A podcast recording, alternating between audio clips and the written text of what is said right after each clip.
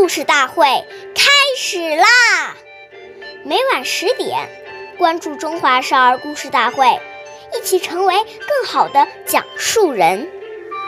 岁月易流逝，故事永流传，弘扬中华瑰宝，传承红色记忆。我是中华少儿故事大会讲述人刘子怡，一起成为更好的讲述人。今天我给大家讲的规。讲的故事是《故事大会》红色经典故事第十九集《延安的规定》。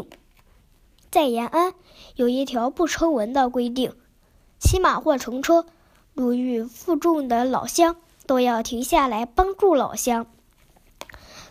总司令朱德爷爷一次骑马从桥沟回延安，路上看到一位老乡背着一袋粮食，艰难地走着。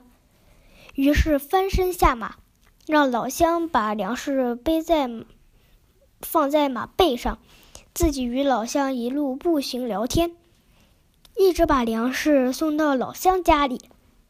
当老乡得知是朱德总司令的战马帮他扶扶的粮食时，感动的说不出话来。